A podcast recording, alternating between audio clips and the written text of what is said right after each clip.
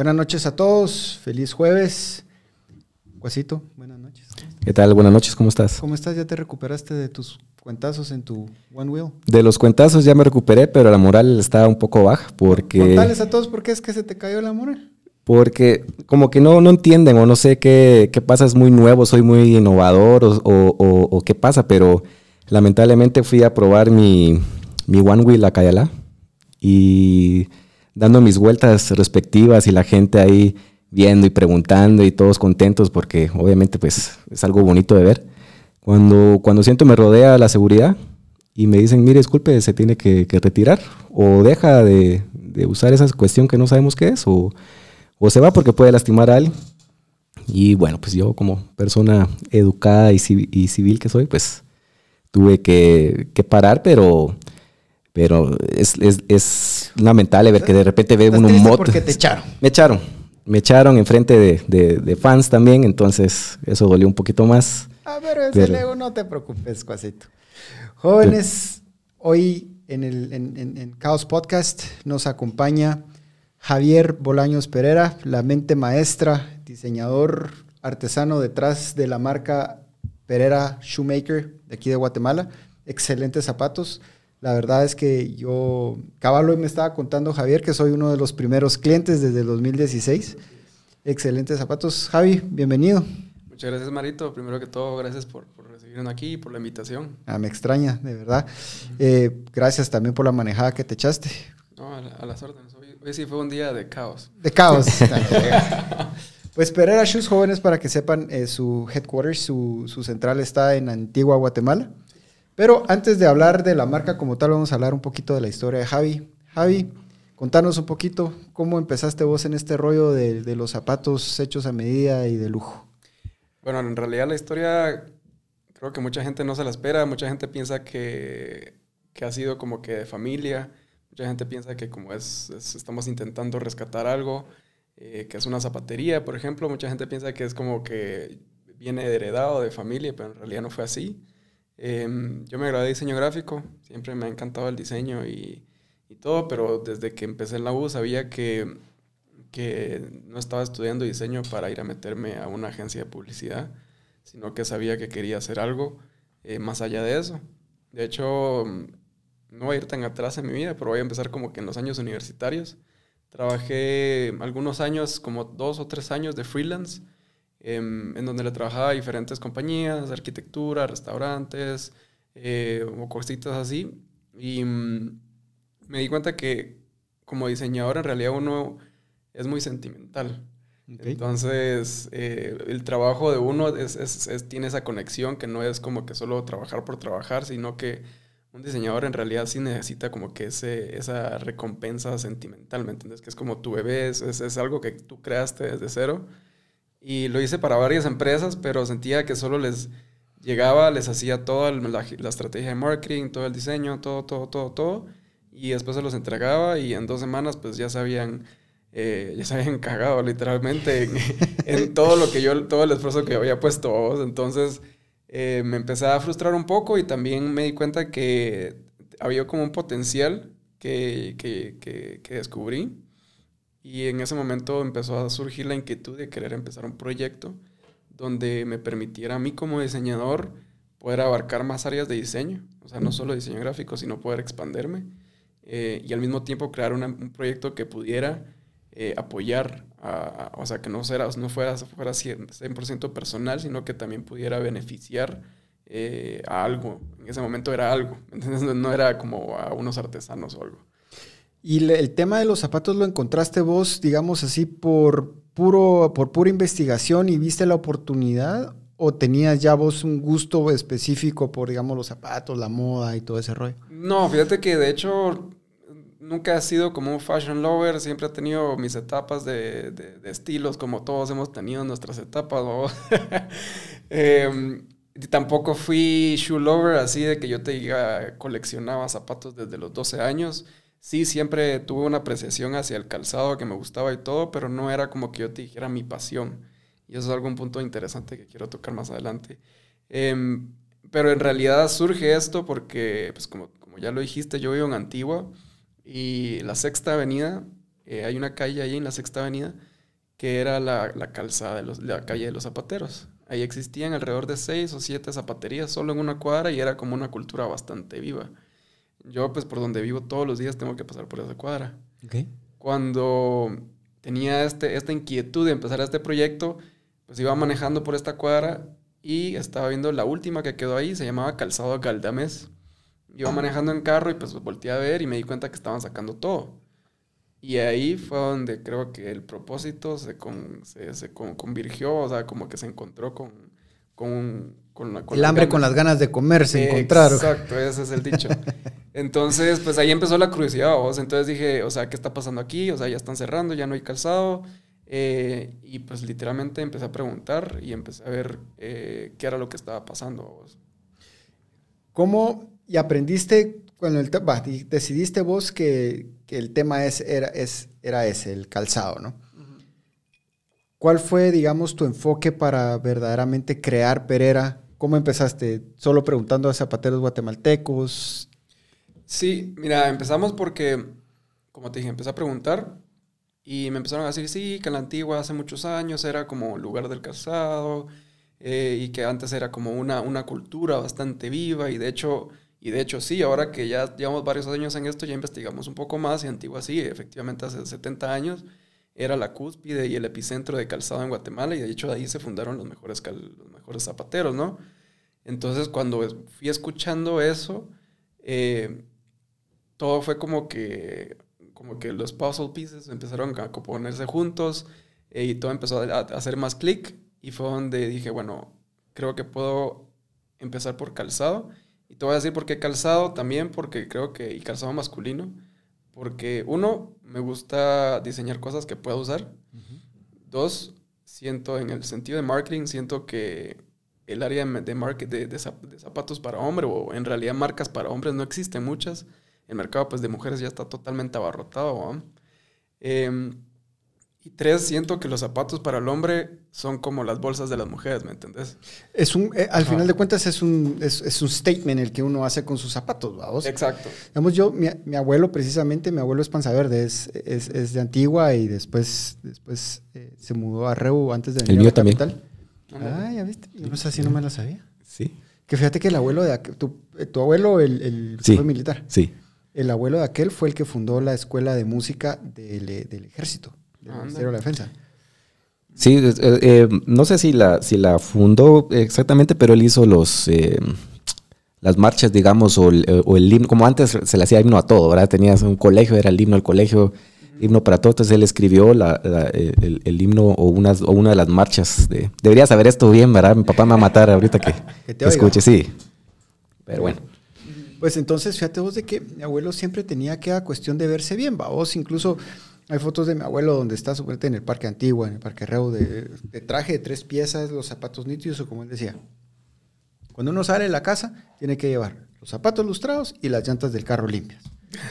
Porque ese es al final de cuentas un verdadero mensaje que está mandando que un hombre se cuida, se cuida, vamos, porque puede ir uno, digamos, tal vez no no con ropa de las últimas, ni, ni, ni súper nueva, ni buena, pero si llevas los zapatos limpios, la gente lo nota, vamos. Y es algo que, se, que, lamentablemente se ha perdido, digamos, personalmente creo que fue una de las cosas que, que a mí me llamó la atención cuando encontré tu marca. Yo la encontré literalmente, jóvenes, un fin de semana paseando por, por Cayalá y vi que había un pop-up store y habían unos excelentes zapatos, precisamente lo que yo estaba buscando en ese momento, que era, digamos, lo que se conoce por lo general como el, zapato bostoniano, negro, sobrio.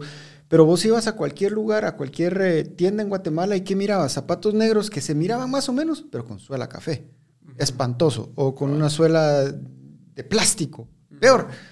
Y yo lo necesitaba para un traje de vestir, vamos.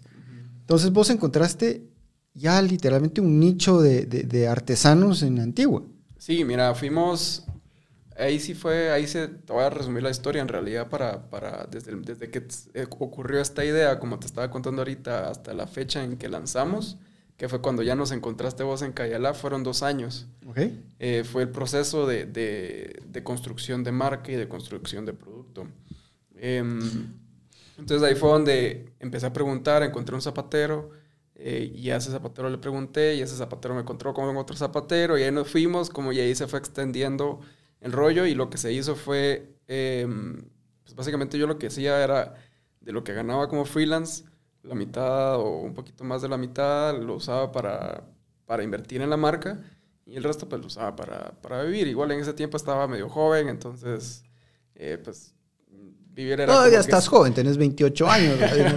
Pero mira, 28 años y ya lanzaste una marca, al final de cuentas una marca de lujo, vamos. Sí, sí, no, y mira, y de lujo, también el enfoque fue en lujo porque, como, como hablábamos ahorita antes de empezar, quería lanzar una marca que le, le, quitara el paradigma a, los guatemaltecos de que las cosas en Guate están mal hechas, ¿me entiendes?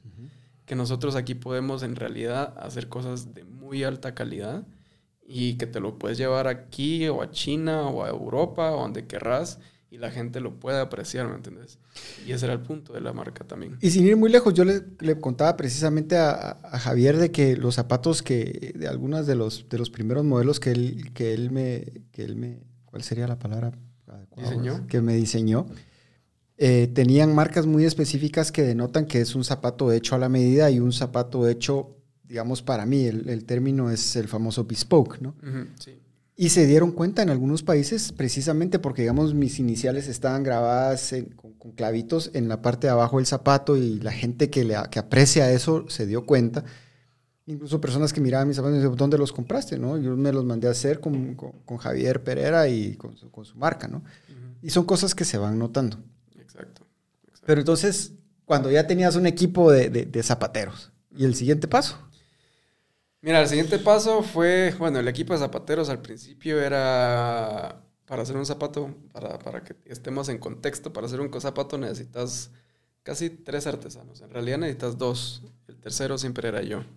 Necesitas el que te haga the upper, digamos, que es la parte de arriba, como la parte suave. El cuero, digamos. El cuero, ajá. Y de ahí un ensuelador, que ese es el que básicamente agarra la parte suave y la ensambla con la suela eh, y ahí es donde pues ya se termina el zapato.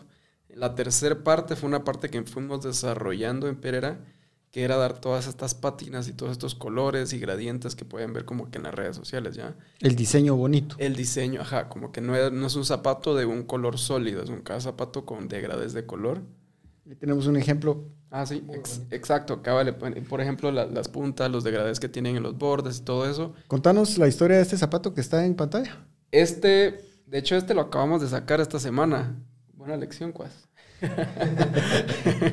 este lo sacamos esta semana y es exactamente, este zapato era, era el primero que iba a representar la nueva colección de este año, pues por, razones de, de, COVID y todo esto y la tienda. Nos desviamos un poquito con presentar una colección, pero este era el primero y aquí lo que queríamos remarcar era el trabajo artesanal. Este de hecho se le llaman, y en sus tiempos también le llamaban el petateado, ¿ya? Por, ese, por el tejido, el, estilo de tejido de cuero, ¿ya? Pero lo que quisimos hacer fue llevar el petateado a un nivel un poco más, eh, más, una dificultad un poco más elevada para que se pudiera expresar y pues se pudiera ver más lo artesanal. Por lo general el petateado tú lo miras en una sola pieza, eh, porque por lo general es hecho en una máquina. Por ejemplo, yo tengo el petateado, lo tengo idea de haberlo visto, pues tengo mocasinas, pero mocasinas donde lo de los lados es una pieza de cuero y encima solo se lo cosieron, ¿no? Exacto, ajá. Aquí lo que hicimos fue agarrar una sola pieza. Regresar el eh, petateado, pues. Hacer una sola pieza, una pieza sólida, y esa, de esa misma pieza la íbamos cortando y después le ensamblábamos las pitas, digamos que también son de cuero. Las transversales, digamos. Las transversales, ajá, exacto. Entonces, el punto de ese zapato es eso, que, que si lo llevas puesto, es, se, nota que es un zapato totalmente artesanal, es algo que una máquina no podría hacer. Espectacular, pues, la, incluso el degradé que tiene en el cuero es... ¿Cuál es el proceso ese? Es... Porque de los zapatos que he visto de las marcas nacionales, es la única que yo he visto que lo hace. Sí, de hecho el tipo, las pátinas, eso se llama pátina, eh, y la técnica de pátina en realidad no lo hace mucha gente, o sea, alrededor del mundo, porque es un proceso eh, bastante complicado y, en serio necesitas como indagar bastante en eso para poder hacerlo. Ahorita nosotros, de hecho, este año ya pudimos como que hacer una alianza con un proveedor donde estamos desarrollando nuestras propias pátinas, nuestros propios colores, para también ofrecer algo, ofrecerte colores que no puedes encontrar en cualquier otra parte del mundo. Ya. ¿Cómo definís? Ahora, mira, pues yo en el tema de zapatos soy bastante conservador, vamos. O sea, Ajá. yo solo tengo literalmente tres colores de zapatos, digamos, para vestir: uh -huh. negros, cafés y quizás tengo varios azules, pero al final de cuentas son casi que tenis, vamos, porque son, ah. digamos, los famosos zapatos de barco que le dicen, los zapatos de los navegación. Los colores en los zapatos, ¿cómo lo has visto vos desde, digamos, y te lo digo, yo tengo 43 años, pero ah. con los jóvenes? ¿Cómo, cómo miras ese, ese, ese, cambio en el gusto por los colores ahí, de los zapatos? Ahí, ahí, te tengo una historia, una historia interesante, que hay un zapato, ay, eso no, no te lo pasé, cuas, pero hay uno que se llama el Dandy. Ese lo sacamos en la tercera colección hace dos años. Y siempre en la colección queremos diseñar un zapato que sea como excéntrico. Uh -huh. Un zapato que vos decís, bueno, este tal vez no se va a vender mucho, pero va a ser como el gancho para llamar la atención. ¿Me entendés? Y ese fue el dandy en esa época, en esa colección. Pues yo lo saqué así como algo, es un zapato que lleva como cuatro colores y tiene un montón de piezas. Y de hecho en el taller le decimos el repollo porque son como 15 piezas eh, hacer ese zapato. De hecho es bien complicado. Pero eh, lo saqué y dije, bueno, este no se me va a vender. Y hoy en día es el segundo mejor vendido. ¿Y cuál es el mejor vendido? El Antonio. El Antonio es el que le hicimos a Antonio Banderas. Ah, ok, sí, lo, me recuerdo eso, que Ajá. esa publicidad acá, qué buenísimo. Cabal, entonces ahí, ahí, ahí hablo un poquito de los colores, de que ese paradigma de que solo puedes tener café o negro y después de ahí otros colores ya es para tenis pues en realidad ya ahí ya estás, ya te, tienes que quebrar esos paradigmas, Mario. Sí, no, yo sé. Pero ahí estás hablando de cambiar también hasta incluso mi... mi, mi tu closet. Mi closet, vamos. Pues, ¿qué color es el dandy? El color, el dandy es, eh, te lo puedo encontrar. Mandáselo al Cuas mientras estamos aquí sí, hablando. Sí, sí, sí, sí, ahorita te lo mando a Cuas. Pero ahora hablando de, en, lo que, en lo que Javier busca el, el, la foto, Cuasito, digamos, a, vos sos un poco más joven que yo. Y, ayer Paco, un poco bastante. Un poco, sí. Vos, ¿Cuántos años tenés, Cuas? 36, bien ¿Sabes cumplidos. que él está más bueno. patojo que vos? Sí. Pero digamos, veamos. Aquel ya está viendo y hablando de, de cambios de, de, desde el punto de vista de paradigma y de cómo lo, lo, el hombre puede incluso cambiar un poquito el gusto por los zapatos y, y qué es lo que lo, lo puede buscar a, en, en, su forma de vestir, ¿no? Vos, digamos, la Mara de tu edad, aunque vos quizás estás un poquito separado porque vos venís más del, del, mundo tecnológico y por lo general estás más vestido de tenis y cosas así. Soy mal vestido, decís vos. No, no, no, para nada. Vos tenés tu propio estilo. De hecho, uh -huh. no, yo te he dicho que te vestís bien. El tema es este, digamos, la Mara de tu edad. ¿Cómo, cómo sentís vos qué es lo que más buscan en, los, en un zapato? Aparte de comodidad y que no sea tenis, vamos. Ah, qué difícil, porque yo sí creo que, que, mi gusto no, tal vez no es el común de, de aquí Guate, pero o sea, tratando. Te está diciendo que sos raro. So, sí, soy, soy algo raro en ese sentido, pero tratando de, de, ponerme en ese, en ese plano, yo creo que el estilo es muy, muy europeo, tal vez. Yo creo que aquí no, no, no acostumbramos al, al, estilo gringo, que es más, creo que la comodidad sobrepasa el, el estilo, ¿verdad? Allá creo que es común ver a alguien con, con tacuche y con sneakers, ¿verdad? Con, o con tenis. Creo que prefieren lo, lo, lo cómodo al, al, estilo, digamos. Yo creo que aquí es muy el estilo europeo, el estilo colombiano, que de repente creo que trae unos tintes eh, europeos también. Entonces yo te diría que aquí tal vez lo, los de mi generación eh, buscan, buscan un, estilo eh, europeo, un, un, buen estilo y, y, de repente no piensan tanto en la, en la comodidad. Yo soy al revés. Yo sí prefiero la comodidad. En, ¿Han escuchado la marca de Hush Puppies? Esa, esa marca la adoro con todo mi ser. Es como que si te abrazaran el pie o como que si tus pies están en un spa mientras vos trabajas.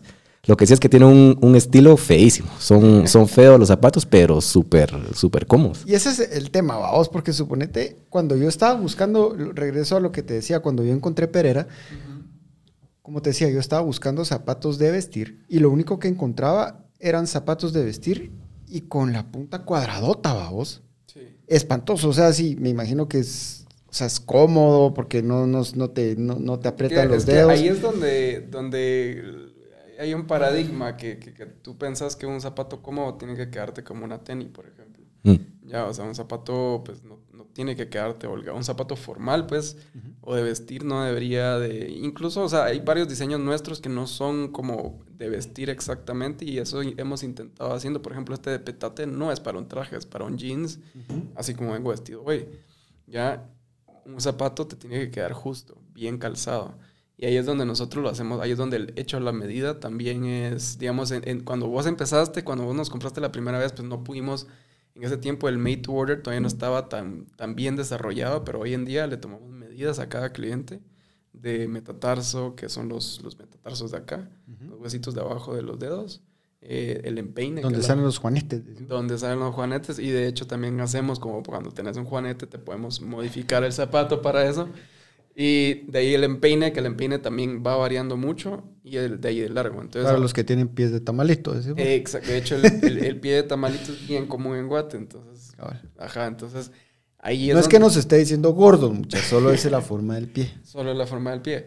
Y eso sí es cierto. Entonces, pero digamos, ahí, ahí es donde también entra la comodidad, porque en realidad la comodidad no recae exactamente qué tanto cushioning o qué tanto amortiguación te puede proveer un tenis o un zapato, sino que también te calce, ¿me entiendes? Y ahí es donde nosotros nos especializamos también. Vos, y fíjate vos de que regreso a, los primeros zapatos que vos me hiciste, que fueron dos, dos zapatos negros eh, de vestir estilo bostoniano, digamos, con el frente de cuero brillante y el cuero de atrás un poquito menos brillante, pero igual del mismo material. Yo tengo la, la maña de taconear, vos. O sea, yo meto el tacón de primero y hago ruido cuando camino. Los zapatos comúnmente, digamos, del, de, que yo que, tenía antes de que compraba y todo eso, lo que me paraba pasando después, aparte de que se gastaba rapidísimo la, suela, la parte de atrás como que el cuero como que se iba deformando, gastando. En este caso con vos, mantuvo siempre su forma el zapato. Obviamente se moldeó muchas cosas a mi pie y todo eso, pero la parte de atrás y todo eso se mantuvo. Sí, sí, es por el, por el tipo de materiales. ahí es donde entra también el término de calidad. Porque, muchas fábricas lo que intentan hacer es vender masivamente y para poder hacer eso pues intentan meter materiales de menor calidad, por ejemplo en la parte de atrás, pues meten plásticos que con el tiempo se quiebran y lo que hacen es que el talón se deforme. Eso lo que hace es que eventualmente el zapato ya no te va a quedar cómodo. O sea, lo que va a hacer es que al principio lo vas a sentir comodísimo, pero aquí a un año el zapato va a estar incómodo y ya va a estar todo deformado. Que se caen como que fueran chancletas, ¿verdad? Ajá, quedan totalmente apachados. ahí, está, ahí está el dandy, ¿verdad? Este es el dandy, mira que este tiene negro, café, henna, azul. Pues ese zapato está espectacular. Ese, por eso te digo, yo lo saqué pensando que iba a ser como un hook y solo iba a ser como statement. Y hoy en día te juro que es, de los best sellers. Lo, he hecho, lo hemos hecho en varias combinaciones, no solo en esa.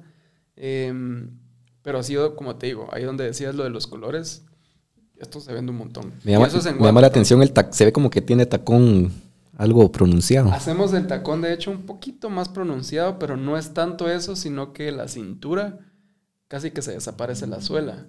Entonces eso hace que se pronuncie más el tacón. las formas, o sea, la forma del zapato es bien estilizada, es como un traje slim fit.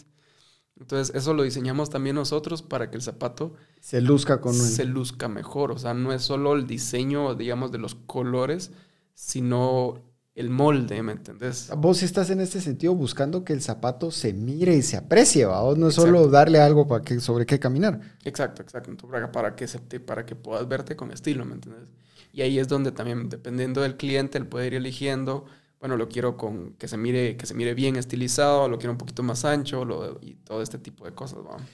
Mira, pues, por ejemplo, y ahora hablando un cachito de inspiración y de, y de, y de aprendizaje. Yo mis como te contaba hace un día, yo mis trajes también son mandados a hacer con un sastre.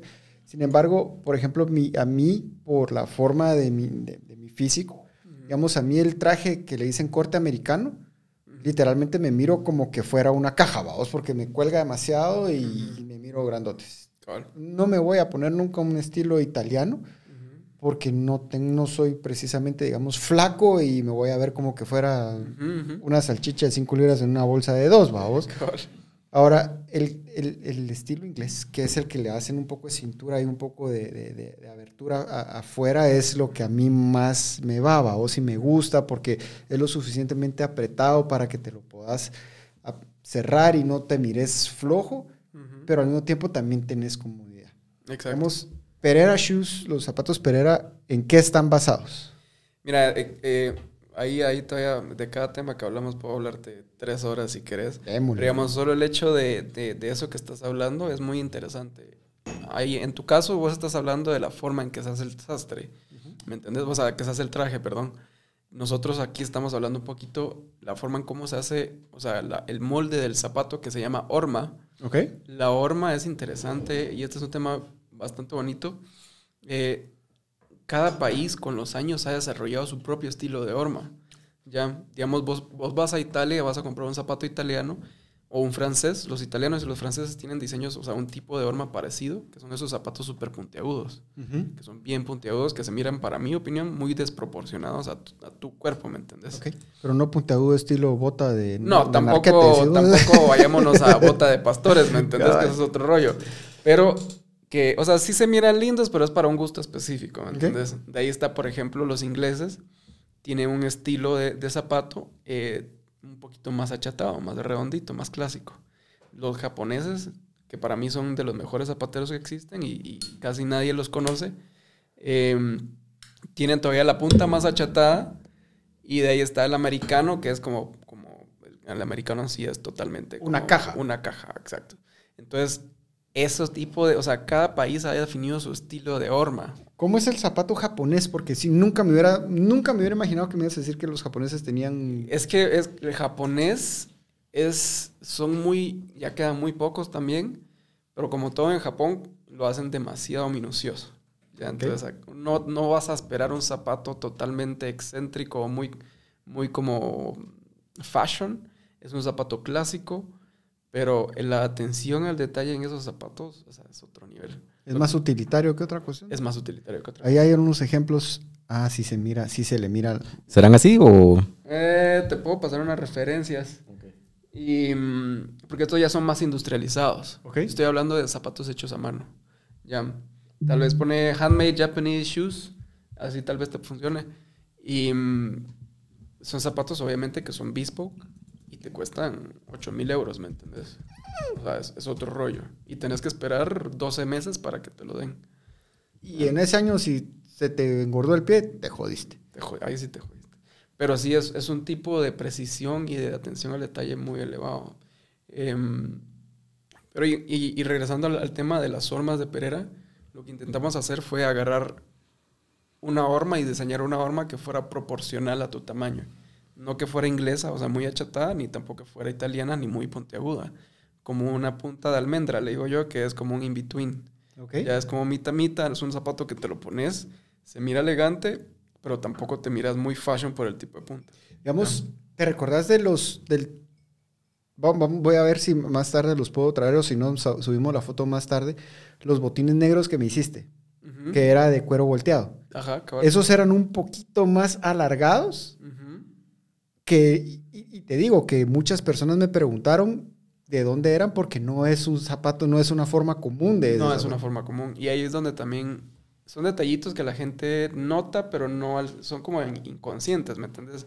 La horma, la forma de la punta y eso no lo notas al 100%, pero en Pereira sí hemos intentado llevar la exclusividad a un nivel más complejo, donde te puedo decir que las hormas nuestras las hemos desarrollado nosotros mismos, Y vos guardás, digamos, los sastres. Los sastres guardan, digamos, el, el- el- digamos, los patrones, es, es la palabra, los patrones de cada, de cada cliente, ¿no? Vos guardás también los patrones de cada cliente que, pide un par de zapatos de Pereira. No necesariamente, lo que sí guardamos son las medidas. ¿Ok? Nosotros, digamos, tenemos una base de datos con todas las medidas de todos los clientes. eh, y como estas hormas son hormas de plástico reciclado, son sólidas, y esas hormas se pueden modificar.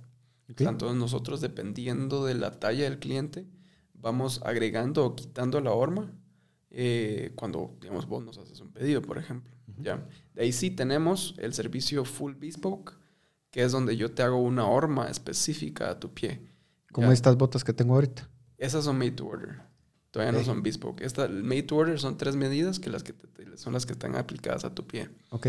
El bespoke te tomamos seis medidas y te hacemos una horma específica para tu pie, donde se te hace un zapato de prueba. Vos llegas al taller, te lo probamos, el zapato incluso lo abrimos y podemos ver cómo se comporta tu pie dentro de la horma. Wow. Todavía podemos modificar y después de ahí ya podemos mandar a hacer tu zapato. Solo jóvenes para que miren, lo voy a, voy a hacer una.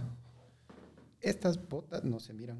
Ahí está enseñando la- Ah, se miran. Tenés ahí que levantar más el pie, no sé si te da la, articulación. la rodilla. Ahí está, ¿ve? Estas botas. O tal vez en, este, en esta toma. Nuevos, Ahí está. hechos por Pereira. Extremadamente cómodos, jóvenes, de verdad. Yo al menos, como les digo, este es mi cuarto par que tengo de Pereira. Tengo dos que son de vestir y dos que son botines así de cuero volteado. bueno. Espectacular, súper cómodos y con jeans quedan nítidos, vamos. Pero es lo que te digo, cuesta encontrar. Sí. Y, y te voy a ser sincero, digamos, yo tengo zapatos que me compro de, de- de otras marcas, sin embargo, cuando yo quiero algo, porque tengo un gusto específico que me quiero ver de tal forma, me he ido con vos. Sí, sí, sí, eso es lo que hace la mayoría de gente. Y la verdad es que el punto también, y ahí donde el- el- el- la parte de customization, sí fue un poquito más como cuestión personal. ¿Ok? Ahí sí te voy a contar la historia. O sea, digamos, yo puedo andar con un jeans y si te veo con mismo jeans o si, me- si hoy nos encontramos y vos andas el mismo sweat- sweatshirt que yo, pues no hay clavo, pero no me gusta encontrarme a alguien en la calle que tenga los mismos zapatos que yo. Correcto. Ya, entonces ahí fue cuando, cuando iba construyendo la marca, dije, bueno, estoy creando una producción que es relativamente fácil de manipular. O sea, no es una producción industrializada donde tenemos que sacar 300 pares diarios de un mismo estilo, sino es una producción muy estilizada, o sea, muy, muy como, como agarrada con pincitas. Y dije, bueno, porque no puedo, porque no ofrezco esto también a los clientes. Va, suponete, cuando yo, cuando yo era joven, Ajá. por ejemplo, los dos o los tres zapatos que toda la Mara tenía. Los primeros, digamos, eran los, te recordás de los, los tenis negros de Reebok, vamos. Ajá. Toda la Mara Que tenía también esos medio tenis. regresaron. hace Cabal. Después eran los, los samba. Eso ya fue más o menos. Todo el mundo tenía samba, vamos, y todo salía y toda la mara con esos zapatos. Y después, obviamente, cuando digamos en las discotecas o en los bares o lo que sea, no te dejaban entrar con tenis, toda la mara andaba con los famosos Sperry, vamos. Sí, totalmente. Sí. Entonces, pero, y te das cuenta, sin embargo, obviamente con la edad y todo el rollo, a mí sí me, ya, yo ya le encontré el gusto a, a- a usar zapatos que nadie más tenga. Como vos dices, a mí sí me molesta encontrar a alguien, suponete que tenga los mismos zapatos que yo, así sean unos tenis. Y creo yo, digamos, en el gimnasio lo ves mucho, a vos que hay Mara que todos tienen el mismo tenis y vos escoges comprarlos de colores raros, aunque todos tengan Nike o todos tengan Adidas o todos tengan No Bull o lo que sea.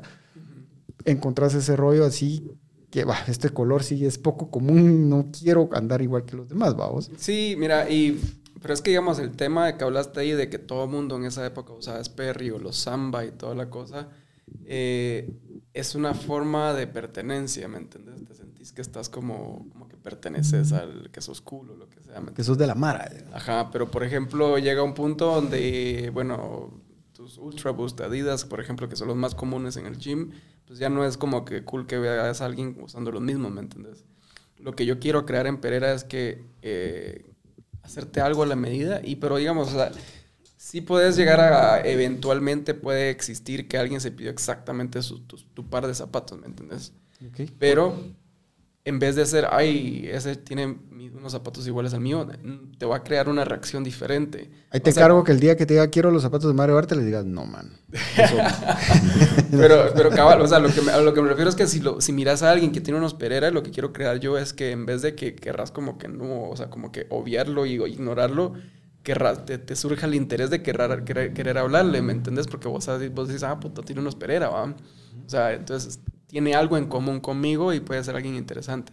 Eso es lo que yo quiero generar. Hay algo que vos podés decir, digamos, el, el- el- el zapato Pereira más común, digámosle así. Vos lo puedes identificar a la distancia, Sí, bueno, todos los Pereira los puedo identificar a la distancia. ¿ok? Cabal ayer, antier fue. Ayer me encontré unos, unos Pereira en Oakland y ahí los vi y, ese cliente no lo conocía yo. De hecho fue una... Es bien, es bien bonito como que cuando ves a alguien que no conoces usando una, tu marca, ¿Ok? ¿ya? Eh, entonces los vi y me quedé viendo y creo que fue demasiado obvio que el señor se dio cuenta. ¿Y le hablaste o no? Sí, entonces como que me di cuenta que se dio cuenta, entonces dije, bueno... Antes de que me brinque, mejor le hablo. entonces le fui a hablar y, y, resulta que sí, era un cliente y toda la cosa, se dieron unos zapatos y...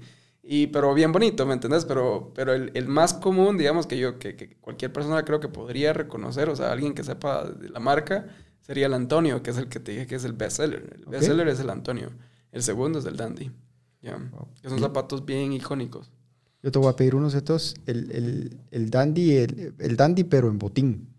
Sí. Me va a quedar pelado. Contanos un cachito acerca de tu proyecto de este año de la, de la pandemia de la pandemia store.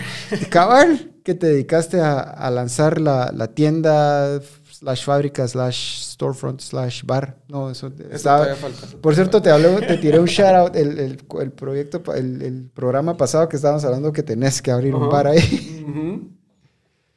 Mira, te cuento un poquito. ¿Regresar las fotos? Pues? En realidad, eh, mira, este proyecto ha sido como el proyecto de vida para mí. Eh, empezamos hablando de que pues, yo creé esta marca para querer como expander mis, mis áreas de diseño. ¿ya? Eh, y esta, fue, esta tienda me, me, ofreció todas esas oportunidades. Combinaste Entonces, todo. Exacto, donde digamos, obviamente siempre con la ayuda de arquitectos, eh, con la ayuda de gente, pero las ideas son lo que cuentan. Entonces, digamos, yo tenía una mentalidad, o sea, Pereira en realidad lo que quiero es que se vaya no solo transportando a hacer zapatos, sino que sea una filosofía o una forma de, de ver las cosas, por ejemplo. Y esta tienda, este espacio nos permitió eh, pasar lo que tenemos en la mente o lo que intentamos transmitir en los zapatos y ponerlo en un espacio físico. ¿ya? Pues surgió la, pues surgió la oportunidad de, de, de abrir en la Quinta Avenida, que es la calle del Arco, que eso en realidad pues es bien complicado conseguir un local en la calle del Arco y pues la definitivamente pandemia, la pandemia ha traído cosas buenas y cosas malas. ¿A quién le quitaste el local? Y a una, no, a una no, no, no, artesanías, pero no, pero se fueron y se liberó y mira, nosotros siempre habíamos querido estar en el en la Quinta Avenida o en algún lugar céntrico de Antigua, pero pues obviamente somos somos una empresa relativamente joven donde a veces el presupuesto de una renta en, en, el, en la Quinta Avenida pues es, es un poco elevado la pandemia pues nos, nos, se liberó este local y de hecho fue mi novia la que me dijo, anda a verlo. Porque yo le dije, mira, cuando vi dónde era, le dije, mira, no, ni siquiera voy a ir porque no, o sea, ya sé que no voy a poder pagar esa renta. Fui a ver el local, me fascinó y pues logramos hacer una negociación como que bonita, vamos. Ok. Y pues le entramos de lleno al local. Entonces, eh, intentamos, o sea, fue un proyecto que tardó alrededor de cuatro meses en hacerse. Y el punto del proyecto es, como te dije, pasar que sea una conexión directa de los zapatos con un espacio físico. Okay. Entonces, eh, cuando tú entras a la tienda, no, no sentís que estás entrando a una tienda, tal vez quiero como que generarte ese sentimiento de no sabes a dónde estás entrando. Puede ser un museo, puede ser una galería, puede ser una, una tienda, no sabes, ¿me entiendes? Entonces entras en este espacio que, que entra con un lobby con unos, unos zapatos expuestos en unos pedestales como si fueran esculturas y es un lugar un poco antiguo, entonces tenés muros antiguos, pero al mismo tiempo tenés eh, paredes de concreto pulido, eh, piso de concreto industrial, entonces esta como combinación de materiales como antiguos con jóvenes, o sea, con modernos, por ejemplo. Que hasta cierto punto siento yo que va un cachito también con tus diseños, porque Exacto. tus diseños son elegantes, que digamos la elegancia es un poquito de conexión hacia lo clásico, pero son, tienen sus toques modernos. Exacto, y es ahí es donde, donde, donde se puede ver un poquito más la, el, el, toque como más juvenil, digamos, de esta percepción más contemporánea, donde sí estás en un lugar que es antiguo, como la antigua, pero ¿por qué iba a diseñar en antigua, que es lo clásico, que tú vas a un local o sea, vas a un lugar en Antigua y tienes cuadros pintados de Antigua, ¿me entiendes? Eso me parece totalmente redundante, vamos. Entonces, el punto es, bueno, sí, ya estoy en la calle del Arco, no les tengo que presentar o recordar que están en un lugar colonial. Para eso, si quieren, vayan afuera. Solo miren afuera, decimos. Exacto, ajá. Entren aquí, transpórtense a este mundo de Pereira, donde te queremos llevar a un lugar donde quieres darte cuenta y queremos demostrarte que en Guate y en Antigua específicamente, se pueden hacer cosas de muy alta calidad. Todo lo que hicimos en el local fue con gente local, o sea, la carpintería, la herrería, todo, todo, todo fue mano de obra local. Y eso es algo muy importante que cuando vayas te voy a dar el tour, uh -huh. pero siempre lo remarco, porque es, es, no es solo decir, bueno, los zapatos los hacemos con artesanos, sino que Em, todo lo que intentamos hacer, lo intentamos hacer apoyando también al, pues, al, artesano local, vamos. Pero no, y ahí es donde también tengo conflictos yo con a veces con los artesanos, porque, o sea, sí hay gente que está mal acostumbrada a hacer las cosas a la carrera o a hacerlas mal hechas, vamos. Entonces hay muchos artesanos que están mal acostumbrados. Y eso nos da un cachito que lo habíamos hablado en la, en la antesala, de un cachito hablamos, hablando de cultura, vamos. Estamos hablando de una marca de lujo que ya lo tienen personas como Antonio Banderas, que es una marca que ya se ha visto en otros países. Pero habla también un cachito del esfuerzo que vos le has tenido que, meter para crear una cultura de perfección hasta cierto punto, vamos. Pero que en Guatemala ah, no la tenemos. Vos mismo decías que te ha costado con los artesanos y yo te dije, Guatemala muchas veces pareciera que somos un país de chapuceros y da tristeza porque tenemos demasiado talento en tantas cosas. Exacto. Entonces, ¿cómo has logrado manejar vos este tema con los artesanos y las personas que te colaboran en, Pereira? Siento que, hay como te hablaba antes también de esto, que, que, es un poco complejo, pero para mí es, es para yo poder, digamos, exigir cierta calidad, también tengo que darle a mis artesanos cierto trato. ¿Me entiendes? O sea, tiene que ser un win-win. Yo no puedo llegar y exigir ciertas cosas, sino pues si yo no le estoy pagando lo adecuado o si no le estoy dando un espacio bonito, un espacio ergonómico donde él, esta persona pueda desarrollarse y poder elaborar su, su producto ahí, que eso es algo muy importante para nosotros también, o sea, el trato con nuestros artesanos. Y y sí ha sido un reto donde, donde no es solo llegar y pedir, sino es llegar y concientizar al artesano. O sea, así como a mí me ha tocado ir concientizando también al cliente, eso es muy importante. Eh, muchas personas de Guate pues, no saben qué es un zapato hecho mano y por eso se creó este espacio, para que vos puedas llegar y, yo te pueda enseñar personalmente cómo es un zapato hecho a mano y por qué es esa diferencia de precio en un zapato industrial y un zapato hecho a mano. Pero esa misma, ese mismo approach es el que yo tengo con los artesanos. Y decirles, mucha, si seguimos haciendo las cosas como las vienen haciendo hace 40 años, necesitamos mejorarlas, no necesitamos cambiarlas, necesitamos mejorarlas. O sea, es, esa, es, esa, es esa herencia de conocimiento, pero pulirlo un poco más y ponerle un poquito de, de pensamiento contemporáneo, digamos, y ya que ellos como que estén conscientes de lo que están haciendo. O sea, que todas las veces hagan el mejor zapato de su vida, no solo es que le tengan que pedir algo muy especial, sino que ya de reflejo hagan siempre el mejor zapato. Sí, y para mí es muy importante, y siempre estamos hablando con el equipo de, de, sí, o sea, darle que todo el equipo de Pereira, o sea, y todas las, todas las personas que llegan a trabajar con nosotros, que se den cuenta que nosotros lo que queremos es la mejor calidad posible, ¿ya? Y eso es también motivación para ellos o sea, no solo decirles, y mira, y, si hiciste algo mal, como que yo no voy a ser ese tipo de persona que va a llegar y te va a meter una gran puteada, sino que te va a decir, bueno, es un trabajo artesanal. O sea, es algo muy humano cometer errores. Ya.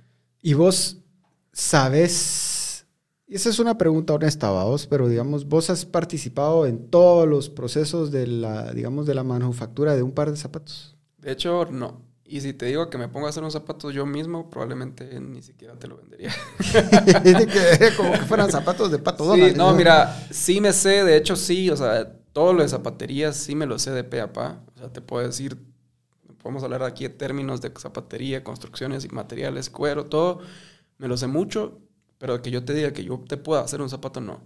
Por eso ha sido una colaboración de mi equipo de artesanos conmigo, ¿ya? Y con el equipo creativo de Pereira, digamos. Entonces sí es, por eso te digo, es un tú a tú y ellos, yo he aprendido tanto de ellos como ellos de mí. ¿Entiendes? Porque si yo no supiera, lo que me ha ayudado a mí también trabajar con los artesanos es poder tener mis, mis boundaries, mis bordes, vamos, donde yo puedo saber qué es posible y qué es imposible, vamos. Entonces, al final uno como diseñador, uno dice, ay, bueno, cuando, y de hecho eso sí, es, es anécdota personal que empezás a diseñar y que querés hacer el zapato así, que no sé qué, pero ahí decís, o sea, te dicen, y llegas con el artesano y te dicen, mira, pero para eso necesitas una máquina y para eso necesitas no sé qué.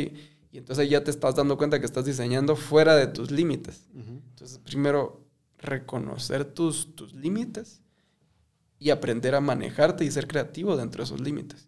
Pues lo bueno de Pereira es que con los años esos límites han ido podido ir como que extendiendo. Por ejemplo, o vos llegas y me pedís ahorita una suela de caucho que diga Pereira y tenga el nombre de Mario Duarte impreso en caucho, te voy a decir que es imposible, porque eso necesitas un molde y necesitas una fábrica y todo eso, ¿me entiendes? Entonces esos son los límites que yo te digo que hay que reconocer para poder tener este tipo de propuestas y también pues, que sea algo también como sostenible. Correcto. Y fíjate vos, por ejemplo, con respecto a lo que acaba lo que me acabas de decir de la, de la suela de caucho, vamos, yo digamos, la suela de caucho o de hule la uso solo, como digo, para, los, mis, para mis zapatos, digámoslo así, de... No sé si, eh, como está, se está cortando mucho ahorita, no sé si reiniciamos la, la transmisión para que estamos recibiendo, hay varias quejas que se está cortando la señal. Ok, hagamos una pausa. Hagamos una pausa. Jóvenes, eh, de nuevo, bienvenidos otra vez a Caos Podcast. Tuvimos una pequeña pausa porque lamentablemente el servicio de Claro a veces es una porquería, por si me están escuchando, señores, de verdad uno les está pagando, no les no, nos están regalando nada para un servicio tan malo y siendo tan caro, háganos el favor.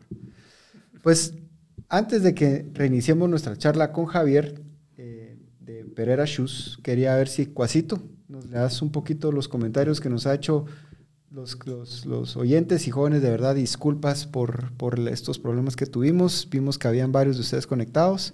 Mientras se van reconectando, vamos a leer algunos mensajes. Ana Lorena Bolaños Varía nos saluda desde Costa Rica. Dice que excelente el tema y que, por cierto, muy guapo el, el, invitado. Eh, Santizo Quique también nos, nos, felicita ahí por, por el tema.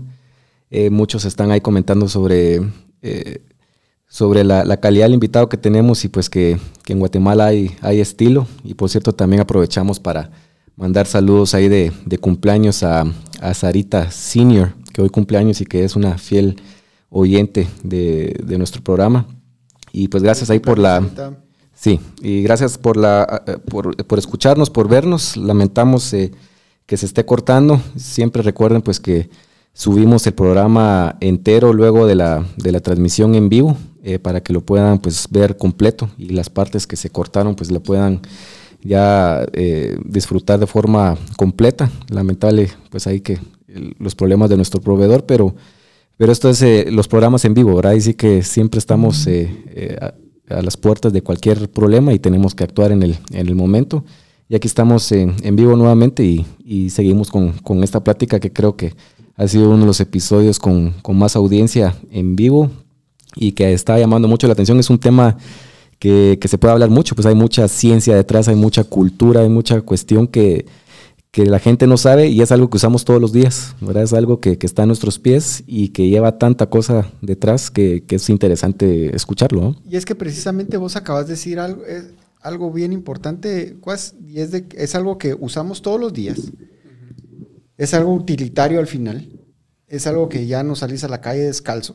Sin embargo, también es una cuestión que se utiliza como una especie de expresión personal, vamos.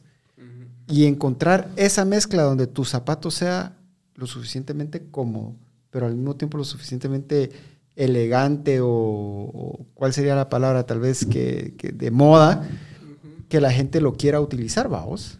Sí, exacto. es una forma de, como hablábamos antes, que también o sea, los zapatos son como las bolsas de las mujeres, es un statement al mismo tiempo, ¿me entiendes? Entonces lo que, lo que llevas puestos, bueno, ahorita yo, yo ya no cuento porque lo primero que veo cuando veo a un hombre o, cualquier persona son los zapatos, ¿va? Pero sí es cierto que los zapatos son las casi de las primeras cosas que, por ejemplo, una mujer o un hombre mira. Ya, entonces es algo muy importante en la forma en cómo vestimos. Y yo personalmente, es, mi estilo es siempre, o sea, muy simple lo que yo quiero que, que, se remarque siempre son los zapatos. Yo estoy jodido entonces. ¿Por qué? Un poquito. Si me miran los pies, ya. si, es lo primero que me ven, ya, ya me jodí. Sí, después ya te lo analicé. pues si psicoanalizaste entonces, a ver qué, qué, viste. Un poquito. ¿Qué dicen de vos tus zapatos? Ajá. Ah, los tuve que limpiar un poco. Vos, pero, hay, pero vamos a darte un cachito de ahí de, de, de excusa, porque también andas probando y todo tu, One Wheel, que por cierto, jóvenes, ahí en, el, en nuestro Instagram hay un video del, del, cuasito ahí haciendo sus tanes y parecía ya chomín que se iba a hacer pedazos ahí en media calle. Pero bueno, esos son otros 20 pesos. Pues entonces, Javier, regresando al tema de lo que te decía, vos de que la gente busca hacer un statement ahorita no se me ocurre la, la palabra en español, pero digamos es una expresión personal, vamos. Guatemala, como yo lo miro, muchas veces todo nos da vergüenza, vamos. Y hay gente, por ejemplo, que se compra cosas muy específicas y que le gusta y todo, pero nunca las saca y se las pone, suponete, solo para estar en su casa en reuniones familiares o si va a ir a la casa de un amigo, pero nunca se atreve a salir a la calle con eso, vamos. ¿Cómo, está, ¿Cómo lidias vos con esa parte considerando que Pereira, al final de cuentas, un zapato Pereira es, un, es una expresión fuerte, vamos? Sí, fíjate que... Em, siempre que, siempre que a veces, ahorita ya no me toca atender tantos clientes, pero siempre que los atiendo yo y también con, con mi equipo de, de, asesoría de imagen, lo que intentamos es que cada persona que se llegue, se lleve e incluso animarlo a que se lleve algo totalmente diferente a lo que tiene en su closet. De hecho, a mí, y eso va a, ser, va a sonar un poquito contradictorio a lo que vos tenés en tu closet, Pereira, pero siempre, pero fue cuando empezaste, ¿va? Pero siempre que llega alguien a, la asesoría, digamos, a, hacerse un zapato, yo intento eh, convencerlo de que, se, de que no se compre un zapato negro. ¿Me entendés? Si, te, si, necesitas un zapato negro, yo te voy a recomendar al menos que le pongamos algunos toques azules o que te lleves el zapato de un grisáceo casi negro, cositas así, porque eso es lo que hace falta en Guate. ¿me entiendes? Mucha gente está chiviada y mucha gente solo se compra o el, o el café o el negro o tenis y that's it, ¿me entiendes? Entonces, lo que queremos, lo que yo intento convencer a los clientes es que se lleven algo totalmente único. O sea, esta oportunidad de que vos llegues con nosotros y tengas el chance de poder hacer los zapatos como vos te gustan, es muy difícil de encontrar, no solo en Guate, sino mundialmente. ¿entendés? Y que sea cómodo. Y que sea cómodo. Entonces, yo les digo, muchachos, o sea, están aquí, no se piden, a menos de que ya cuando, cuando son para bodas ya es otro rollo, pero si es un zapato para el día a día y cositas para oficina, y muchachas, si ya están aquí, anímense a algo más diferente. Entonces ahí poquito a poquito vas cambiando ese, ese, eso que decías vos, que hay gente que se compra algo, pero no lo usa en guate porque el paradigma de qué va a pensar la gente, como es una cultura medio reservada, ¿no? Sin ir muy lejos, ¿va? Los, los, los botines de cuero negro que vos me hiciste, ¿va? Yo específicamente los quería, y te, lo, y te lo cuento así, yo los quería para un par de jeans y para andar, suponete, con un saco negro o una chumpa negra y camisa negra. O sea, casi totalmente negro. Y la primera vez que me los puse, un cuate mío de, que, le tengo mucho cariño, Andrés Castro, me dijo, vos pareces, pareces soldado de Nutcracker de, de, la hora de Navidad con esos tus zapatos, vamos. Entonces le dije, primero conseguí unos así y después me hablas. No, que no sé qué, pero ¿dónde los compraste? Ah, ya viste. Entonces, pero de nuevo, vamos, porque siempre se necesita una primera persona muchas veces que muestre que sí se puede hacer esas cosas, vamos. Exacto. En el caso de las mujeres, es, otro, rollo. es otro rollo, vamos. ¿Y has pensado que Pereira en algún momento tenga zapato de mujer? Fíjate que sí. Em, de hecho, en realidad sí hacemos zapato para mujer, porque como todo es hecho a la medida, en realidad podemos hacer cualquier medida. Okay. Lo que hemos hecho para mujeres es básicamente lo que vos miras de hombres, solo que he hecho en talla para mujer. Ok. Ya, una colección per se de mujer no está pensada. un par de tacones no, o tacones, no, nunca. Em, bueno, ahorita solo a mi novia le estoy haciendo unas botas con un poquito de tacón, pero. Eso se, queda, entre, eso se queda entre vos y yo. y entre los que nos están oyendo. Cabal. Em, pero una colección de mujer mm, no creo que venga en un corto plazo. Sí está pensada para más adelante. Pero como te decía, para mí es importante crear una marca con la que vos te puedas identificar. Y para eso también, no son, si miras nuestras redes, si miras la tienda, es, es, relativamente masculina. Ok. ¿Ya? Entonces yo quiero que es muy difícil encontrar marcas hoy en día que se enfoquen en una sola cosa. Ya hoy es, vas a Zara o vas a Máximo o vas a Chanel o vas a lo que sea y hacen de todo para todos, ¿me entiendes? Porque esa, es, esa, es, la estrategia de marketing, obviamente. O sea, buscan la venta masiva. Es buscar la venta, pero ¿qué pasa si vos llegas y te, te empezás a especializar en ciertas cosas solo para hombre? Entonces la gente lo va, lo va a empezar a apreciar. ¿ya?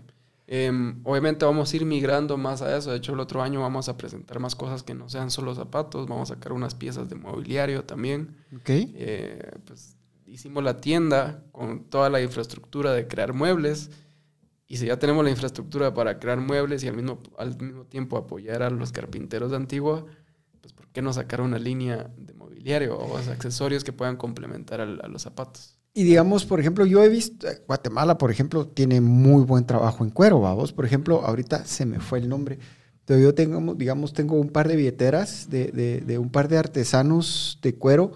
Este chato tuvo su, tenía su tienda, digámosle así, un, un storefront en, en en un café en zona 14, vamos. Y tiene un sello muy bonito y todo. Simple. No estoy seguro. Pero fíjate vos de que tenía billeteras, suponete, delgadas. A mí no me gusta andar con el tremendo bodó que hacía en el slim. Slim. Y, que fuera lo suficientemente cómoda para que la puedas tener en, el saco, en la chumpa o en la bolsa delante del, del, pantalón sin que se te mire un gran bulto ahí. Exacto. Pero era bus, ¿en algún momento crees que también tengas, digamos, accesorios para hombre también que vaya de la mano? Por ejemplo, por ejemplo, solo se me ocurre, digamos, un, modelo del dandy reflejado en una billetera. Sí, sí lo queremos hacer. De hecho, para eso hay una, eh, o sea, todo esto que son accesorios se llama talabartería. Trabajo en cuero. Sí, exacto. Eh, casi una cuadra de donde estamos nosotros ahorita está el último talabartero que está en Antigua. Entonces, y es el último, y él tiene, o sea, y nadie lo conoce, pero está a media cuadra, a una cuadra del arco, pero nadie lo conoce. Y él está haciendo trabajo bastante bonito. Lo mismo te digo, o sea, obviamente por la pérdida de venta, pues se baja la calidad, pero si hay un apoyo suficiente, esta calidad se puede subir y se puede crear otra vez este, esta, esta toma de que la talabartería sea otra vez relevante. Si ya lo estamos haciendo con zapatos, ¿por qué no hacerlo con el resto? Vos? Entonces, eh, parte del próximo año es sacar estos accesorios, pero no decirte, mira, vamos a agarrar nuestra fábrica, vamos a producir toda la tal, o sea, billeteras y todo. Lo que estamos intentando hacer ahorita es platicarle y hablar con estos artesanos talabarteros y decirles, mucha, únanse al equipo. ¿ya? Alianzas. Acabar. Vénganse con nosotros, apoyémonos y hagamos que esto sea relevante otra vez. Porque, o sea, si existía, en la zapatería también existía, era porque era relevante en su época. Hoy en día, pues, nadie sabe que existe un zapato hecho a mano, pues, a menos lo que conozcan, pero era bien hecho. Entonces, y eso porque perdió la relevancia. Fíjate vos, te contaba, mi sastre, vos. Ah, bueno, solo para que sepan jóvenes, no es que no le quiera hacer mercado, pero hay, hay una película muy buena que se llama eh, A Good Year, Un Buen Año, que es con Russell Crowe. Y habla ahí, al principio de la película se, mira el, speech que le da su tío, a vos. Cuando uno encuentra un sastre, nunca tiene que dar el nombre, ni siquiera bajo amenazas de muerte, vos. Porque tu sastre tiene que ser tu sastre y trabajarte solo para vos, porque si no después ya no te va a trabajar con la misma dedicación, vamos. Pero vamos, el sastre que, que, con el que yo me hago todos mis trajes y que me talla toda mi ropa. Él históricamente tuvo mucho éxito y de hecho fue, te contaba que fue uno de los que hizo, que verdaderamente hizo camisas, de, camisas guayaberas en Guatemala y muy bien vendidas y después, obviamente por una cuestión de competencia desleal, una marca muy conocida en Guatemala, eh, le, robó a todos sus, a sus astres y él quebró, ¿verdad? O si tiempo después él volvió otra vez a, a recrear su empresa y ahora ahí está más o menos creciendo. Pero es una cuestión de esa habilidad que quede en Guatemala, vos. O sea, gente que, o sea, digamos, vos lograste encontrar a los zapatos, perdón, a los, a los artesanos que podían hacer un buen par de zapatos. Hablas de los talabarteros. Estoy hablando de este sastre. Gente que sí sabe trabajar esas cuestiones finas y que siento yo que en Guatemala necesitamos empezar verdaderamente a, no solo a utilizar el producto, pero a, a invertirle, vamos.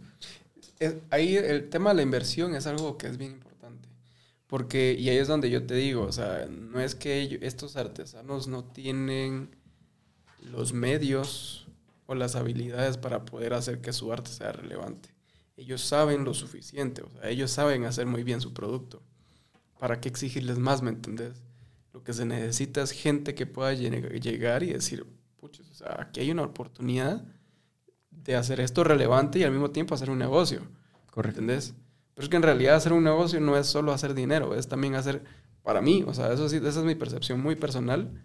Tener un negocio no es solo, y ahí es donde te decía que el diseño para mí es, o sea, yo como diseñador soy muy sentimental con lo que hago. Y ahí es donde a veces personalmente no he encajado tanto con el mundo de emprendimiento de Guate.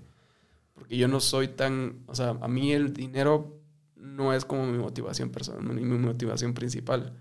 Para mí es que tanto impacto puede hacer lo que yo hago. ¿Me entendés? O sea, no impacto monetario, sino que, que, que la satisfacción que vos recibís de cuando recibís tus zapatos, eso es algo que me motiva a mí. Pero también para mí me motiva que hace dos años éramos cuatro y hoy en día somos quince. Era que te decía, ya de una microempresa ya estás, ya te graduaste a pequeña empresa y casi a mediana empresa, vos. Exacto, pero y es, y es no es solo porque le estamos dando trabajo a alguien, sino es que estamos agarrando artesanos que de hecho ya no trabajaban de eso. O sea, ellos, porque como ya no había trabajo, pues, pues estaban dedicando a otras cosas, o a chapuces, o o sea, que mira, se me cayó la suela, poneme otra. Y las tapitas, ¿no? Eh, exacto, de eso trabajaban. Entonces, el punto de Pereira es llegar y decirle, mira, volvé a hacer lo que estabas haciendo hace 20 años. Regresa a tu arte. Regresa a tu arte y ahora hazlo mejor. Te vamos a dar un espacio más chilero, te vamos a tratar mejor, vamos, vas a estar en un ambiente de equipo chilero y aquí lo vas a hacer mejor. Entonces, que en los, Estados Unidos hay un término bien bonito que incluso se utiliza para temas, por ejemplo, de, en inteligencia y cosas de la milicia, que es la palabra tradecraft, vamos. Que la, creo yo que la traducción más, más, más adecuada en español sería arte.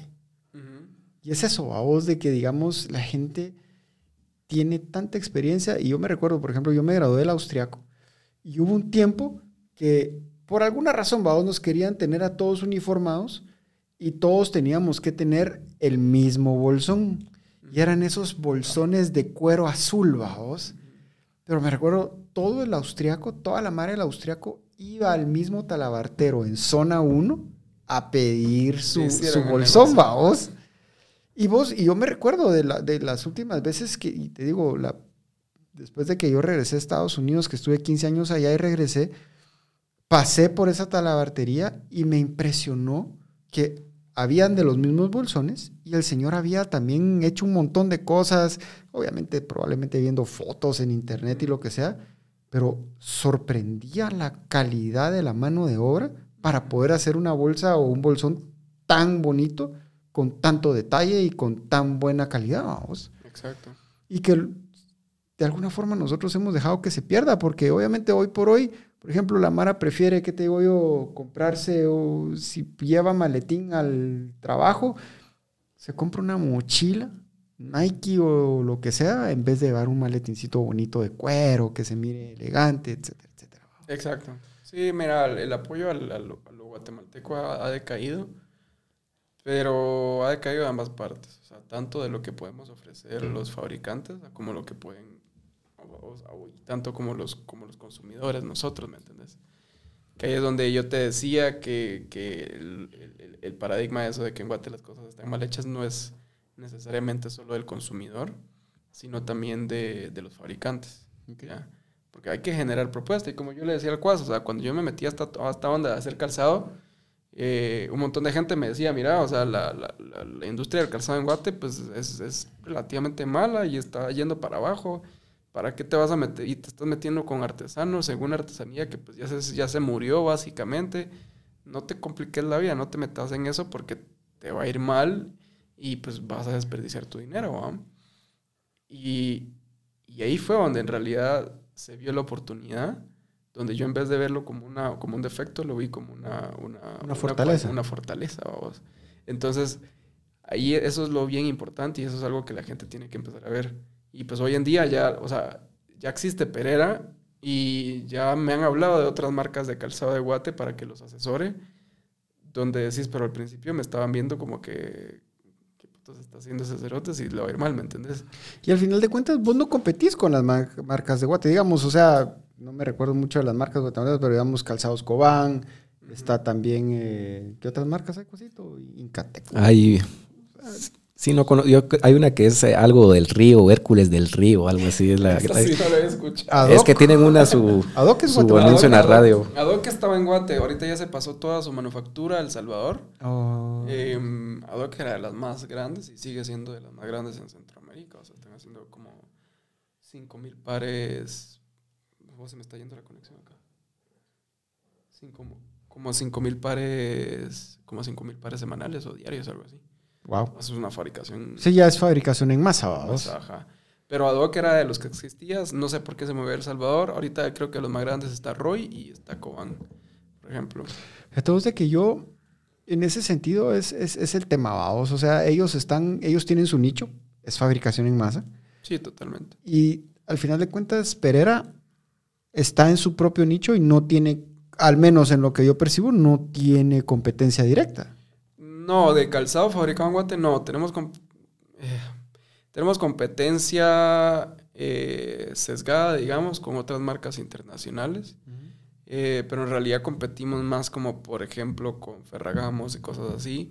O sea, en vez de que nuestro cliente decida irse a Miami y comprarse un par de Ferra- Ferragamos, mejor se venga la antigua y se haga unos zapatos hechos a la medida, ¿me entiendes? Exacto. Esa es nuestra competencia, ¿ya? Eh, pero que te diga, o sea, que haya otra persona que está haciendo lo que estamos haciendo y el nivel de calidad que estamos haciendo, pues no hay otra persona, ¿ya? Y el punto es que ese es el punto de Pereira también, o sea, que, que en el momento que alguien quiera también empezar a hacer algo, nosotros ya vamos a ir bastantes años adelante. ¿ya? O sea, cada año nosotros vamos mejorando nuestra calidad. Digamos, o sea, como te decía, vos puedes agarrar el zapato que nos compraste en el 2016 y el que te acabamos de hacer y es totalmente diferente en cuanto a manufactura, calidad y materiales. ¿ya? Yo, yo no te puedo decir, de- al menos desde el punto de vista de, de- de calidad, es excelente desde el primer pa- para Ujú. que fue hace cuatro años, vamos. Sí, eh, pero te juro que si agarras el de cuatro- hace cuatro años y agarras uno igual y me decís que te haga uno igual hoy en día, va a ser totalmente diferente. Bueno, Entonces, te los voy a dar para que me hagas un upgrade, vamos. Sí, te los puedo. Vos, y por ejemplo, ¿cómo lidias vos específicamente desde el punto de vista de un negocio, vos? Por ejemplo, creo yo, en general, no solo una cuestión de Guatemala, pero en todo el mundo, que la gente está acostumbrada a que mira algo y se lo quiere comprar inmediatamente. Muy pocas personas entienden el tema del, de- del bespoke, del tema de hecho a la medida o hecho por orden, de que tenés que esperar para que salga el zapato o la prenda como vos querés. ¿Cómo has logrado lidiar con esa parte de, no sé si me- Guatemala, cómo está en esa mentalidad de, de querer las cosas inmediatas o no? Fíjate que sí ha sido un, ha sido un tema. Eh, nosotros estuvimos en- vendiendo nuestros zapatos dentro de Saúl por un tiempo en el 2017, 17, 18. Em, y ahí fue donde nos dimos cuenta que la gente sí choca con eso. La gente, en realidad el consumidor guatemalteco pues llega y lo que quiere se lo quiere llevar en ese momento. Ya, Eh, Saúl nos ayudó mucho en el sentido de marketing y de darnos a conocer, eh, pero en el sentido de, de, de los clientes fue mucho ese choque y nos, nos, nos permitió darnos cuenta que ese segmento de cliente no está hecho para Para el de ustedes. No es el nuestro porque no, ellos quieren, lo ven y se lo llevan. ¿ya? Y al principio la marca ese fue el reto principal de nosotros y ahí fue donde nos costó como por ejemplo las ventas porque la gente quería llevárselo ya y ahorita hoy en día el tiempo de espera de un par de zapatos es alrededor de mes y medio ya que es bastante para alguien que está acostumbrado a comprarse un par de zapatos y se lo lleva en el instante ya globalmente un zapato hecho a mano te pueden pedir de 3 a 6 o a 12 meses para entregártelo Es lo que me contabas es lo de- que te contaba de Japón. Ya, pero entonces nosotros estamos intentando como squeeze, intentando acelerar nuestro proceso artesanal para incluso dártelo en el menor tiempo posible. ¿Ya? Pero, como te digo, siento que ha- lo que nos ha ayudado es el, el- el- término del el, tema de la marca. O sea, que ya Pereira existe, ya, ya hay gente que lo reconoce y ya van entendiendo poco a poco que no es un zapato que te puedes llevar solo así, sino que es hecho a la medida y que es custom made. Entonces, el, el término custom made es lo que vos decís, bueno, sí vale la pena esperar. Y el tema ahí es de que también estás hasta cierto punto cambiando el comportamiento del cliente, vamos. O sea, estás hablando de, de- de clientes que ya están buscando y planificando la forma en que se van a ver durante, no sé, la próxima temporada o los próximos años, dependiendo, vamos. Que es difícil. Sí, es, es difícil y ahí es donde también nosotros asesoramos. Entonces tenemos, o sea, estoy yo o está Víctor, que es nuestro asesor de ventas, que es el, te dice, bueno, ¿qué crees? O sea, ¿andas buscando algo para algo en específico o venís como con la mente abierta a qué te podemos ofrecer y ahí ya te vamos como construyendo tu par de zapatos que se acople a lo que vos, lo que vos necesitas, ¿ya? Eso para mí es lo más chilero, o sea, es de lo más chilero que puedes literalmente agarrar algo y hacerlo para, para tus necesidades. Por lo general y como está construido el mundo, nosotros nos adaptamos a Claro, por ejemplo, ¿me entendés? Porque es lo que nos ofrece.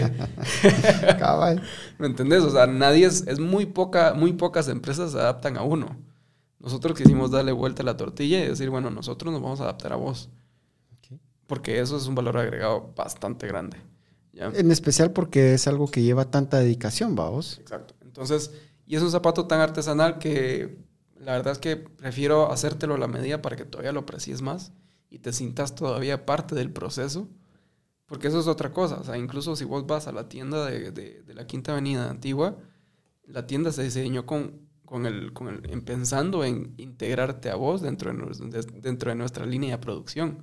El punto ahí es borrar la línea entre retail y factory. Por lo general, donde vos compras tus zapatos, no tenés la menor idea de dónde se hicieron. ¿Ya? En Pereira los estás comprando, ¿dónde los estás haciendo? ¿Ya? Y eso es otro valor agregado. Y por lo general también, o sea, cuando vos te llegaron tus zapatos, o sea, probablemente habían pasado uno o dos días máximo de que se hicieron. Cuando vos compras un zapato off the shelf en cualquier tienda o cualquier mall, o sea, han pasado meses desde que están hechos. ¿entiendes? O sea, vos no sabes qué tan viejos son esos zapatos. Cabal. ¿Ya? Y por eso es que también a veces nosotros hemos tenido problemas de clientes que llegan y compran marcas de renombre y después a los meses llegan y nos mandan los zapatos a reponer con nosotros porque el caucho ya estaba vencido, ¿me entiendes? Entonces se les despegó el zapato, un zapato de 400 dólares, ¿me entiendes? Entonces ahí es donde son varias cositas y varios detallitos que nosotros hemos querido ir cuidando que han hecho que este valor agregado para, para, para, para vos, o sea, ¿me entiendes? Y digamos, desde el punto de vista de retorno a inversión, ¿qué puede esperar un cliente, por ejemplo, cuando hace una inversión en un par de zapatos Pereira? Puede esperar que en serio hay un equipo de trabajo, o sea, hablando de, aparte del producto en sí, nosotros en realidad nuestro, y mi meta personal es nunca dejar de mejorar, ¿ya? Nunca dejar de mejorar, entonces cada vez que consumís un zapato o invertís en un zapato nuestro, la calidad va a ser statement, o sea, va a estar implícita en el zapato. Entonces vas a tener un zapato que no se te va a echar a perder en un año, vas a tener un zapato que te va a durar años, vas a tener un zapato que te puede durar eh, de, perdón, que puede ser reensuelado, que es algo, los zapatos los construimos de tal forma de que en el momento que a vos se te gaste la suela, no lo pueden mandar a nosotros, le hacemos servicio a 50 mil kilómetros. le hacemos el reencauchado, ya sabes. Entonces, pero eso es otra cosa, también eh, es intentar hacer que un producto pueda durar más de su, de su tiempo de vida esperado. Los construimos de tal forma de que en realidad el cuero, o sea, es un material de muy alta calidad. Más si lo cuidas, te puede durar décadas. Te puede durar décadas. La razón por la que tiramos un par de zapatos y casi el 100% de las veces es porque la suela pues, ya se acabó. Entonces nosotros los tiramos a la basura. Pero ahí estás tirando, solo lo estás tirando a la basura solo porque la mitad del zapato se acabó. No porque el zapato en sí se acabó. Entonces cuando lo puedes reensuelar ya es otro rollo. O sea, puedes tener otros 4 o 5 años con ese zapato y lo volvés y le seguís echando, ¿me entiendes? Entonces es otro valor agregado a la marca, ¿ya? Pues sí, esas son las cuestiones que creo yo que como cultura tenemos que ir empezando a ver de que hay no solo buena mano en Guatemala, obviamente talento de diseño, talento de visión, pero que también tenemos esas opciones de que lo bueno dura, vamos. No es una cuestión de consumismo, de, ah, lo uso, se me quema, lo tiro, vamos. Y ese es otro tema, por ejemplo, hay un montón de marcas, y como voy a decir algo negativo, no, lo, no voy a decir nombres, pero que son marcas que saben que la ropa está hecha para 5 o 10 lavadas y después se percude o se llena de mota o se empieza a deshacer y ya no la vuelves a usar, vamos. Entonces, aquí estamos hablando de algo que es literalmente algo no solo que utilitario, porque lo puedes utilizar todos los días, pero que te va a durar, vamos. Sí. Y mira, el, que es lo, el, el, fast fashion, que se le dice, ¿me entiendes? Que es, es, fashion que estás comprando porque te costó 100 pesos y qué bonito y lo usas, ¿me entiendes? Y lo compraste. Y en tres lavadas se te echa a perder. Y personalmente, por crear este, este concepto de marca sí me ha cambiado un poco la mentalidad. Y esta, esta mentalidad de fast fashion que vos hablabas es algo global, no es algo guatemalteco. correcto, o sea, sí. todos nos estamos acostumbrando a comprar cosas que acá por precio, porque es cómodo y ahorita, pero ya sabemos que dentro de 10 lavadas ya va a estar malo y pues igual no importa porque estaba medio barato, me voy a comprar otro. Ya la mentalidad no debería ser esa, la mentalidad debería ser, bueno, ¿puedo invertir ahorita en buena ropa o no? También conseguir las marcas adecuadas, porque tampoco hay muchas marcas de lujo que lo único que te ofrezcan es el logo, ¿me entendés?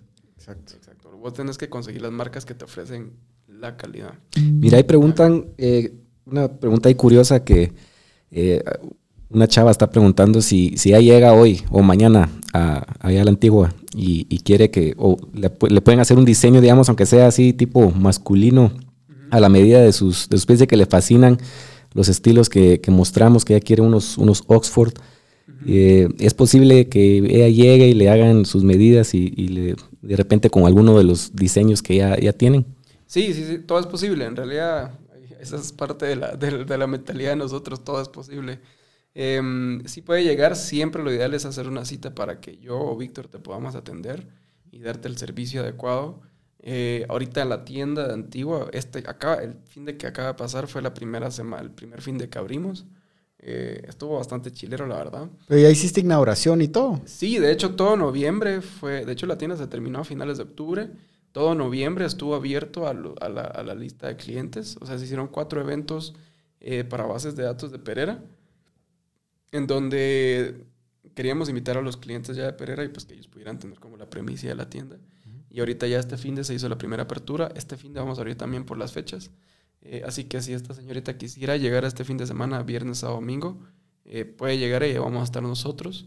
Eh, lo ideal es siempre hacer una cita porque entonces así ya puedo yo como que reservar mi tiempo y poder atenderla de la manera adecuada. Y miren, muchachos, recuerden que este, este es un es, es trabajo artesanal, entonces queda muy bien, por ejemplo, hacer más que un regalo, un par de zapatos, hacer, por ejemplo, un una el regalo es el par de zapatos, pero en realidad es como que un Es un gift card, es un gift card, sí. vamos. Porque es algo que le van a tener que hacer la medida y, y qué buen regalo, vamos, porque de verdad es una cuestión poco común y la verdad es que la calidad, al menos yo como, no solo como fiel cliente y seguidor, vamos, es, es algo que es, es, es un zapato verdaderamente que es hecho no solo a tu medida, a tu gusto, y de verdad, mano, súper cómodos. Al menos todos tus zapatos han sido cómodos. La, única cuestión que yo he tenido, como te dije, babos, es de que eventualmente, obviamente te gastas la suela, pero como cualquier zapato, de tanto usarlo y del tema de, bueno, ahora resolvémoslo, babos. Del reencauchado. El reencauchado. pero que, pero digamos, por ejemplo, mis dos primeros pares de zapatos, si no te recuerdas, son de suela de cuero, babos. Sí, sí, sí, sí. Que es otro tipo de arte también que pero que no, no todo en, no en Guatemala, no toda la gente está acostumbrada a utilizar ese tipo de zapato ni a saber caminar. Mm, Exacto, la suela de cuero, como el que ando yo, es, es- de hecho no lo vendemos mucho. La mayoría de gente pide el protector antideslizante.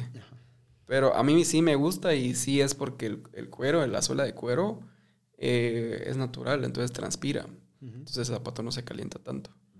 A mí me encanta, vamos, y, y es que sí se nota cuando un zapato es de, es de suela de cuero, vamos, porque Sí. te sentís como enseñando la, la suela y se mira, vamos. Sí, sí, sí. Y es, es cómodo. Y de hecho, por ejemplo, digamos, yo, yo ahorita pues, ya estoy acostumbrado a usar zapatos como de los míos. Pero, por ejemplo, me pongo unas tenis, que también me encantan las tenis y colecciono tenis. Em, pero ahora me pongo tenis y me calientan rapidísimo. Porque ya estoy acostumbrado a estos. Y Cuas, vos que ya te vi que sos de tenis, puedes, a- puedes, a- puedes, puedes acertar conmigo ¿va? que los tenis te calientan bastante. Entonces, en- a lo largo del día a veces te calientas hasta cierto punto que, que ya no te los, te los quieres quitar, vamos. ¿Por qué crees que tenemos ese, ahí, ese sistemita ahí para los, el- el- Para los los olores y todo eso? es por culpa del cuas. No, y, y también la Hasta recogió los piecitos del cuas. No, y los zapatos de cuero no te conservan mal olor. Porque absorbe, el cuero absorbe. Cambio, todo lo que es tenis, por ejemplo, y son materiales muy sintéticos. Esos lo que generan son bacterias porque no pueden absorber nada. Entonces generan bacterias y generan mal olor. Está interesante. Pero tampoco es que puedas usar esos, esos zapatos sin. Espérate, no, que es me interesa el tema. Pero tampoco es que puedes usarlos así sin calcetines. Estos. ¿Sí? Sí, si quieres lo puedes usar sin calcetines. Yo siempre lo uso con los con estos no-show que le dicen los de balletista. Pero, pero sí, o sea, y, y hablando de, de- de- de zapatos y del calce y todo esto, un fact medio asqueroso que siempre se lo digo a todos mis clientes, Es lo que todos queremos escuchar. Cabal. es que el zapato, o sea, el- digo, perdón, el pie diariamente suda alrededor de medio vaso de agua. Wow. Eso es lo que un par de zapatos absorbe diariamente. O sea, es un montón de sudor. Ahora ya sabes por qué las tenis agarran mal olor rápido. ya. O sea, no es que se te humedecieron por afuera, sino se Se, humedecieron hume- de se- adentro. se humedecen por adentro, ¿ya? Entonces, cuando usas unas tenis muy seguido o usas cualquier zapato muy seguido, Va bueno, a pasar. va a pasar eso, digamos, pero digamos, los zapatos de cuero o de materiales naturales lo que van a hacer es absorberlo y dejarlo salir. Un material sintético lo que hace es absorber y lo retiene. Y entonces, ¿y qué pasa? Hoy le sudaste medio de vaso de agua. Fuiste al gym, imagínate, tal vez sudaste más. Y ahora imagínate, mañana te lo pones otra vez y le vas a tirar otro, otro medio vaso de agua y así lo vas a usar todos los días. ¿Hace cuántos días seguidos llevas con esos zapatos? Ay, Dios. Llevo bastantes. Sí. Bueno, entonces ahí es donde también esas son cosas que la gente no sabe. Pero son cosas que te tienes que acostumbrar. Los materiales naturales van a absorber eso, eso, lo van a dejar salir y no van a conservar el mal olor. Porque no van a desarrollar esas bacterias que se desarrollan por la por el estancamiento de pues, el sudor. De la nos- humedad y de la todo. humedad. Pues fíjate que regreso al tema de, de- de- de la elegancia, vamos. Lo que te contaba mi abuelo, mi abuelo siempre nos decía, vamos, de que un hombre siempre tiene que salir de la casa con los zapatos limpios y con las llantas del, de- y las llantas del, del carro limpios también, vamos. Ujú. Porque lo de arriba puede estar tal vez no ideal o no nuevo o tal vez no tan de moda, pero si tenés los zapatos y las llantas de tu carro nítidos, vas bien, vamos.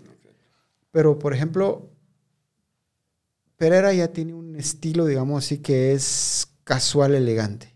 Ujú. Vos mirás la necesidad también de, digamos, de empezar a crear otro tipo de, de zapatos, digamos, loafers o tenis o incluso sandalias, vamos. Sí, entonces era como, como te digo, al, al final, y esto sí es de, un- de una perspectiva muy personal, era crear una marca que me permitiera a mí personalmente poder desarrollarme como diseñador. ¿ya? Entonces sí se comenzó por zapatos, porque siento que es un producto que es muy íntimo para el hombre. Pero sí tenemos planeado, por ejemplo, sacar tenis. De hecho, me- de haber sabido, me lo hubiera- me los- ya tengo un prototipo de tenis, me lo hubiera traído hoy. ¿Me entendés? O sea, sí estamos Si haciendo... estás buscando nombre de una La prueba de fuego conmigo. Sí. Sí, entonces sí queremos, de hecho, el, el- el parte de mi meta personal el próximo año es sacar mi, aunque sea un diseño de tenis. Ok. Ya, el, el- el problema con el tenis es que es un producto, es un zapato muy industrial. Entonces necesitas muchas cosas prefabricadas. Entonces estamos buscando formas de cómo poder hacer un tenis no tan prefabricado. Por ejemplo, no usar materiales tan químicos o materiales tan procesados. Y algo interesante es que Guatemala es, de los, es un manufacturador o un productor de caucho natural importantísimo en, en- o sea, en el mundo. En realidad sí por- producimos bastante caucho en Petén y por todas esas áreas. Eh, pero nadie sabe de eso porque todo eso se exporta. Entonces lo que queremos hacer es desarrollar unas suelas con caucho nacional, caucho crudo nacional, que sea totalmente natural. ¿ya? Yo no sé nada de esto, vamos, pero digamos, el caucho ya. ¿Cuál es el color natural del caucho ya tratado, listo para la forma, digámoslo así? El caucho natural agarra cuando lo terminas, bueno, en crudo, digamos que es como una lechita, que es, no sé si has visto esos árboles. De que los hacen- árboles que les hacen el corte. Ajá, que les hacen un corte y empieza a salir como una lechita. Eso es el caucho. Una vez lo pones a secar, eso empieza a ponerse como blanquecino, medio transparentón, y con el tiempo se puede ir amarillentando. Ok. ¿ya? Y después ahí ya hay manipulaciones donde ya lo puedes hacer como amarillo, lo puedes, ya, ya lo puedes Negro. ay, ajá. Pero el natural es ese color, ya medio blanquecino, amarillo, como, como el color del algodón natural, que es como un off-white, digamos. Como blanco sucio. ¿no? Como blanco, ajá, como cremosito, ya sabes. Ja. Entonces, esas líneas son las que queremos ir creando también eventualmente. eh, también para darte más opciones. Si ya te gustó Pereira, ¿por qué no darte la misma calidad en una tenis? Ya, que sea una tenis que no sea para obviamente ir al gym, pero es un zapato casual que te dé esa comodidad como más casual, pero que también te asegure esa calidad y esas pátinas y esos diseños que, que son como icónicos de la marca. Cuando el Quas, como cuando el Quas sale a Cayalá ahí a, con su Wheel. Bueno, ya no puedes ir ahí, va. Pues. No, ya no es prohibido, pero cabal, unos, unos para patinar serían, estarían buenísimos. ah. De hecho, cabal, para, para patinar en, en, patineta tenemos un... Yo patiné por mucho tiempo en, en, mi, en, mi, niñez, bueno, en mi adolescencia. Entonces siempre mi sueño ha sido, ha sido crear un zapato formal con el cual puedas patinar. Wow. Flats. Entonces, Sí, es otro rollo, pero ese pues, solo es un proyecto personal que quiero hacer, pero... Pues te apoyamos. ¿Ya tenés sí. un cliente, mira? Los podemos promocionar ahí con, con el One Wheel. pues Javi, de verdad, primero que nada, gracias por tu tiempo, por haber venido. Yo, como te dije, personalmente soy un, no solo fan, pero un cliente verdadero de Pereira. Me encanta todo lo que estás haciendo. Y como guatemalteco, de verdad, te admiro por lo que has logrado. Sos una persona muy joven. Ya tenés una marca, una marca internacionalmente reconocida y de excelente calidad y que al final de cuentas no estás enfocado tanto en, digamos, la satisfacción monetaria, pero verdaderamente en una pasión personal. Uh -huh. De verdad vos que excelente lo que estás haciendo, te felicito. Eh, pues obviamente yo voy a seguir siendo fan de Pereira y vamos a ir testeando los nuevos productos y, y, cuando inaugures el bar en Pereira Headquarters nos avisas. Sí, Porfa. Sí, pues mira, eh, Marito, primero que todo, muchas gracias por la invitación otra vez. Eh, me encanta lo que están haciendo acá, qué bueno que se animaron también, porque todo este tema de los podcasts es algo que yo siempre en el tráfico vivo escuchando, entonces estoy feliz y cuando me invitaste dije, fijo, voy. Y, y de ahí también, pues con Pereira eh, algo como para, como para ya ir cerrando, para mí es muy importante que la gente se dé cuenta que sí se puede, o sea, que es, pero para mí es, es, para, es algo que yo quiero que la gente lo pueda tomar como un ejemplo de que un emprendimiento no es, no es algo a la ligera, es algo que le tienes que dedicar mucho tiempo, mucha pasión. Eh, Sangre, sudor y lágrimas. Un ¿eh? montón, ajá. Y, y, y, no es, y como te decía yo al principio, no es que yo al principio, digamos, yo te dijera, toda mi vida he tenido una pasión por los zapatos. Encontré una necesidad y encontré un propósito y ahí, y con eso fue suficiente para echar punta. En el proceso se generó la pasión. ¿Me entiendes? O sea, ahora soy apasionado por lo que hago. No te voy a decir que es por zapatos. Sino es tu por... pasión era arte de diseño que se reflejó en zapatos. Exacto, y al mismo tiempo ir poder, poder tener un impacto. Entonces, al final creo que, que, que el ser humano es una comunidad, o sea, somos, no somos solitarios en este mundo eh, y, es, y es muy importante lo que podamos aportar eh, a la comunidad. ¿ya? Y si para mí, y si lo que yo pueda hacer en esta vida es hacer que esto, que si no me hubiera existido Pereira de aquí a cuatro años ya se hubiera perdido, y si Pereira, en vez de que eso sucediera, pudiera lograr que eso cambiar la curva totalmente diferente, hacerle un giro 180 y poder recuperarla y todavía exponerla y hacerla relevante, eso para mí es un propósito de vida bastante bonito. ¿entendés? Pues lo has logrado, brother, y felicitaciones de verdad. No, estamos a las órdenes y a los que quieran visitarnos en nuestra tienda nueva de la Antigua Guatemala. Jóvenes, Pereira Shoemaker, Instagram, Facebook y en la Quinta Avenida ahí eh, del Arco en, en Antigua Guatemala. Y espero yo que en las próximas semanas podamos ir a visitar con el Cuasito. Sí, vamos a ir, vamos a... No te ofrezco transmitir desde allá, pero por lo menos un par de, de flashazos nos vamos a echar desde, sí, desde, la tienda. Totalmente. Jóvenes, de nuevo, Pereira Shoemaker en, eh, en redes, excelentes zapatos. Recuerden, no es algo que van a ir, buscar un par y lo, se lo van a llevar. Es una cuestión de diseño, de esfuerzo, pero en eso mismo está el valor. Javi, gracias. Ah, Cuasito, aviso para la próxima semana, jóvenes. La próxima semana es Navidad. Vamos a tener eh, la próxima semana teorías. Eh, teorías del caos, nuestra segunda, nuestro segundo capítulo de teorías. Vamos a tener no solo a, al Manín, pero a otro par de amigos que va a ser sorpresa. Tengo miedo, pero vamos a ver cómo. Tengo miedo, tengo miedo. No, no, va a estar bueno. Pues no tengas miedo, si no te pones así cumbión, pinche cumbión bien loco, no te preocupes. Jóvenes, pasen buena noche, gracias por escuchar. Muchas gracias, Javi, excelente episodio. Javi, gracias por estar aquí con nosotros. Buenas noches, jóvenes, nos vemos.